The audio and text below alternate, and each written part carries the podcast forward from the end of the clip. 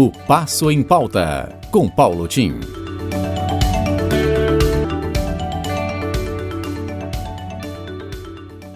Começando aqui pela coluna do Rony Dalpias, que eu sempre trago aqui, gosto muito, professor da área de turismo, da UBRA muito tempo, escritor, artista plástico também, e o então ele nos fala hoje da lenda do gritador, novas e antigas lendas do Sul.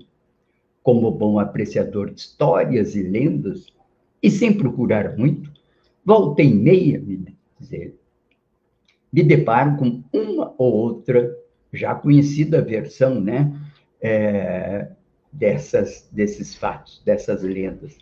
Dia desses, assistindo a um canal do YouTube, encontrei uma que eu não conhecia, a lenda do gritador. Vamos ver o que é o gritador. A lenda em si é bem sinistra e também muito popular entre os moradores das serras catarinense e gaúcha. Uma lenda, para ser chamada como tal, tem que ter um pouco do fantástico, do surreal e muito do imaginário local.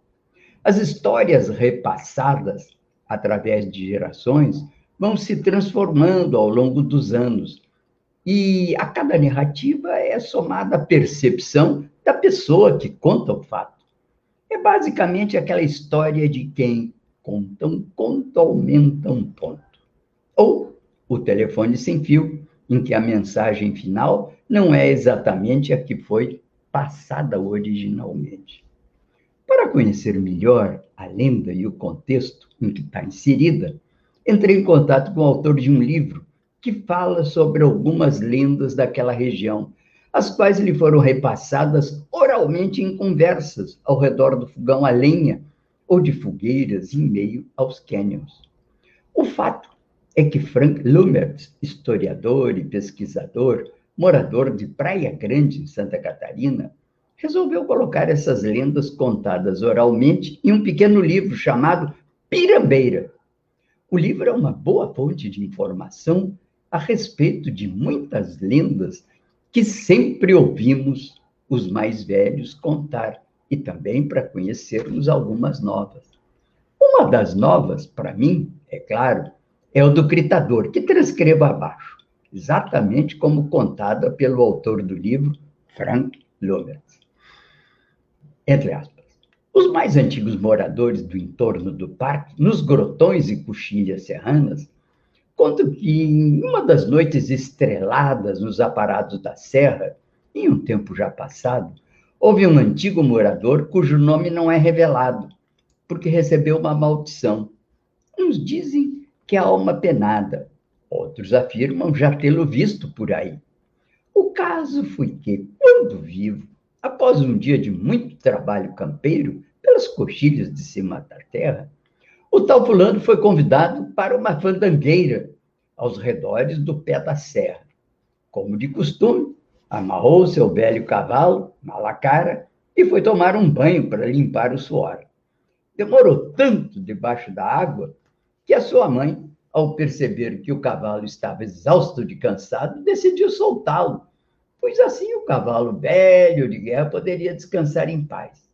Tal fulano ao sair do molho e ao perceber a burrada que sua mãe acabara de cometer, ficou enfurecido e descontrolou-se. Chamou a tudo que foi nome feio, roubou umas 300 malezas. Foi praga para todos os lados, pois sabia que chegaria atrasado ao baile. Finalmente, como uma tentativa de evitar o atraso, pegou as celas e rédeas de seu cavalo e acabou por encilhar a velha, sua própria mãe. Tadinha daquela velha senhora, tadinha. Foi aí que aconteceu o inevitável. A pobrezinha, tão cansada de tanto esforço inútil aos galopes, com seu filho às costas, acabou por falecer. Antes, um pouco antes de morrer, ela rogou uma praga ao filho, a praga.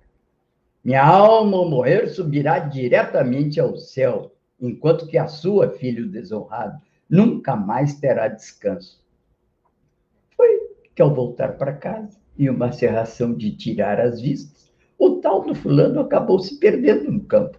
Puxinha, capões de araucária, em meio à brancura da viração. Dito e feito, Sua alma amaldiçoada nunca conseguiu descansar. E dizem que ela anda solitária, atordoada, dando gritos de dor pelas grotas, campos e cânions dos aparados da serra. Também os mais velhos dizem que se algum sujeito resolver responder aos berros de agonia, essa alma denada vem e pega o infeliz. E é assim que, ainda hoje, os aventureiros, os caçadores, agricultores, os fazendeiros ainda escutam os berros atordoados do gritador. Como toda lenda, essa também tem mais de uma versão. Uma simples pesquisa na internet é possível achar esta e diversas outras versões no estado do Rio Grande do Sul e Santa Catarina. A versão mais ouvida no Rio Grande do Sul reporta-se à época dos jesuítas, mais precisamente quando os padres foram expulsos das terras brasileiras pelo Marquês do Pombal.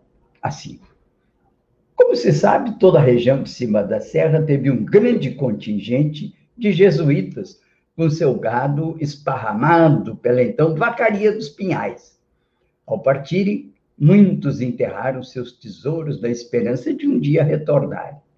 Quando todos estavam a cavar os buracos para esconder, para esconder suas riquezas, um homem pedia para que gritassem para saber a localização de cada um. Esse homem, segundo acredita-se, não foi embora e ficou cuidando do seu tesouro enterrado. Ao morrer, sua alma ficou presa na região. E à noite, quando alguém grita por um motivo ou outro, ele acha que são seus amigos indicando o lugar de outro tesouro enterrado. Segundo relatos, quando tropeiros ou criadores de gado estão trabalhando à noite e uns gritam para os outros, às vezes escutam outro grito lá distante. Quando responde, esse mesmo grito que parecia estar longe soa cada vez mais perto. Lógico que ninguém fica para escutar mais e mais perto, mas dizem que, se ele chegar até você, ele inicia um duelo.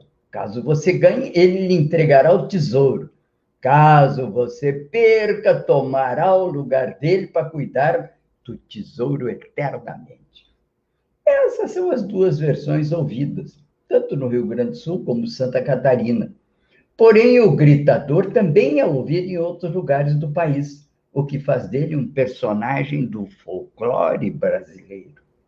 As lendas, como a do gritador, repassadas através dos anos e das gerações, carregam na sua essência uma boa pitada de verdade, o que faz delas mais que lendas.